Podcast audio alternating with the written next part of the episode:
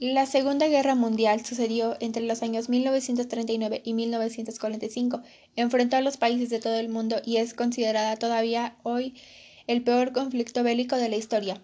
Más de 100 millones de soldados de una veintena de países participaron en este conflicto.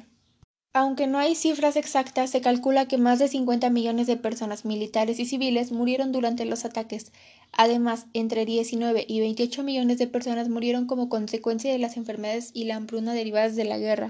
A diferencia de la Primera Guerra Mundial, que sucedió entre los años 1914 y 1919, los escenarios de la batalla se extendieron más allá de Europa. Los aliados luchaban por impedir que el ejército alemán invadiera todo el continente europeo incluido el territorio de la Unión Soviética. Los alemanes se quedaron a las puertas de Moscú.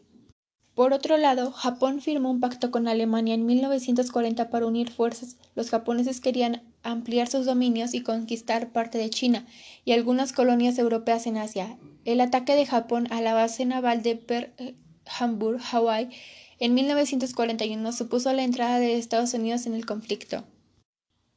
Bajo las órdenes de Adolfo Hitler, alemán parecía imparable. El rumbo de la guerra cambió con la batalla de Stalingrado entre agosto de 1914 y febrero de 1941. Cuando los alemanes tuvieron que retirarse por el frío invierno ruso, más de dos millones de personas murieron en ese enfrentamiento.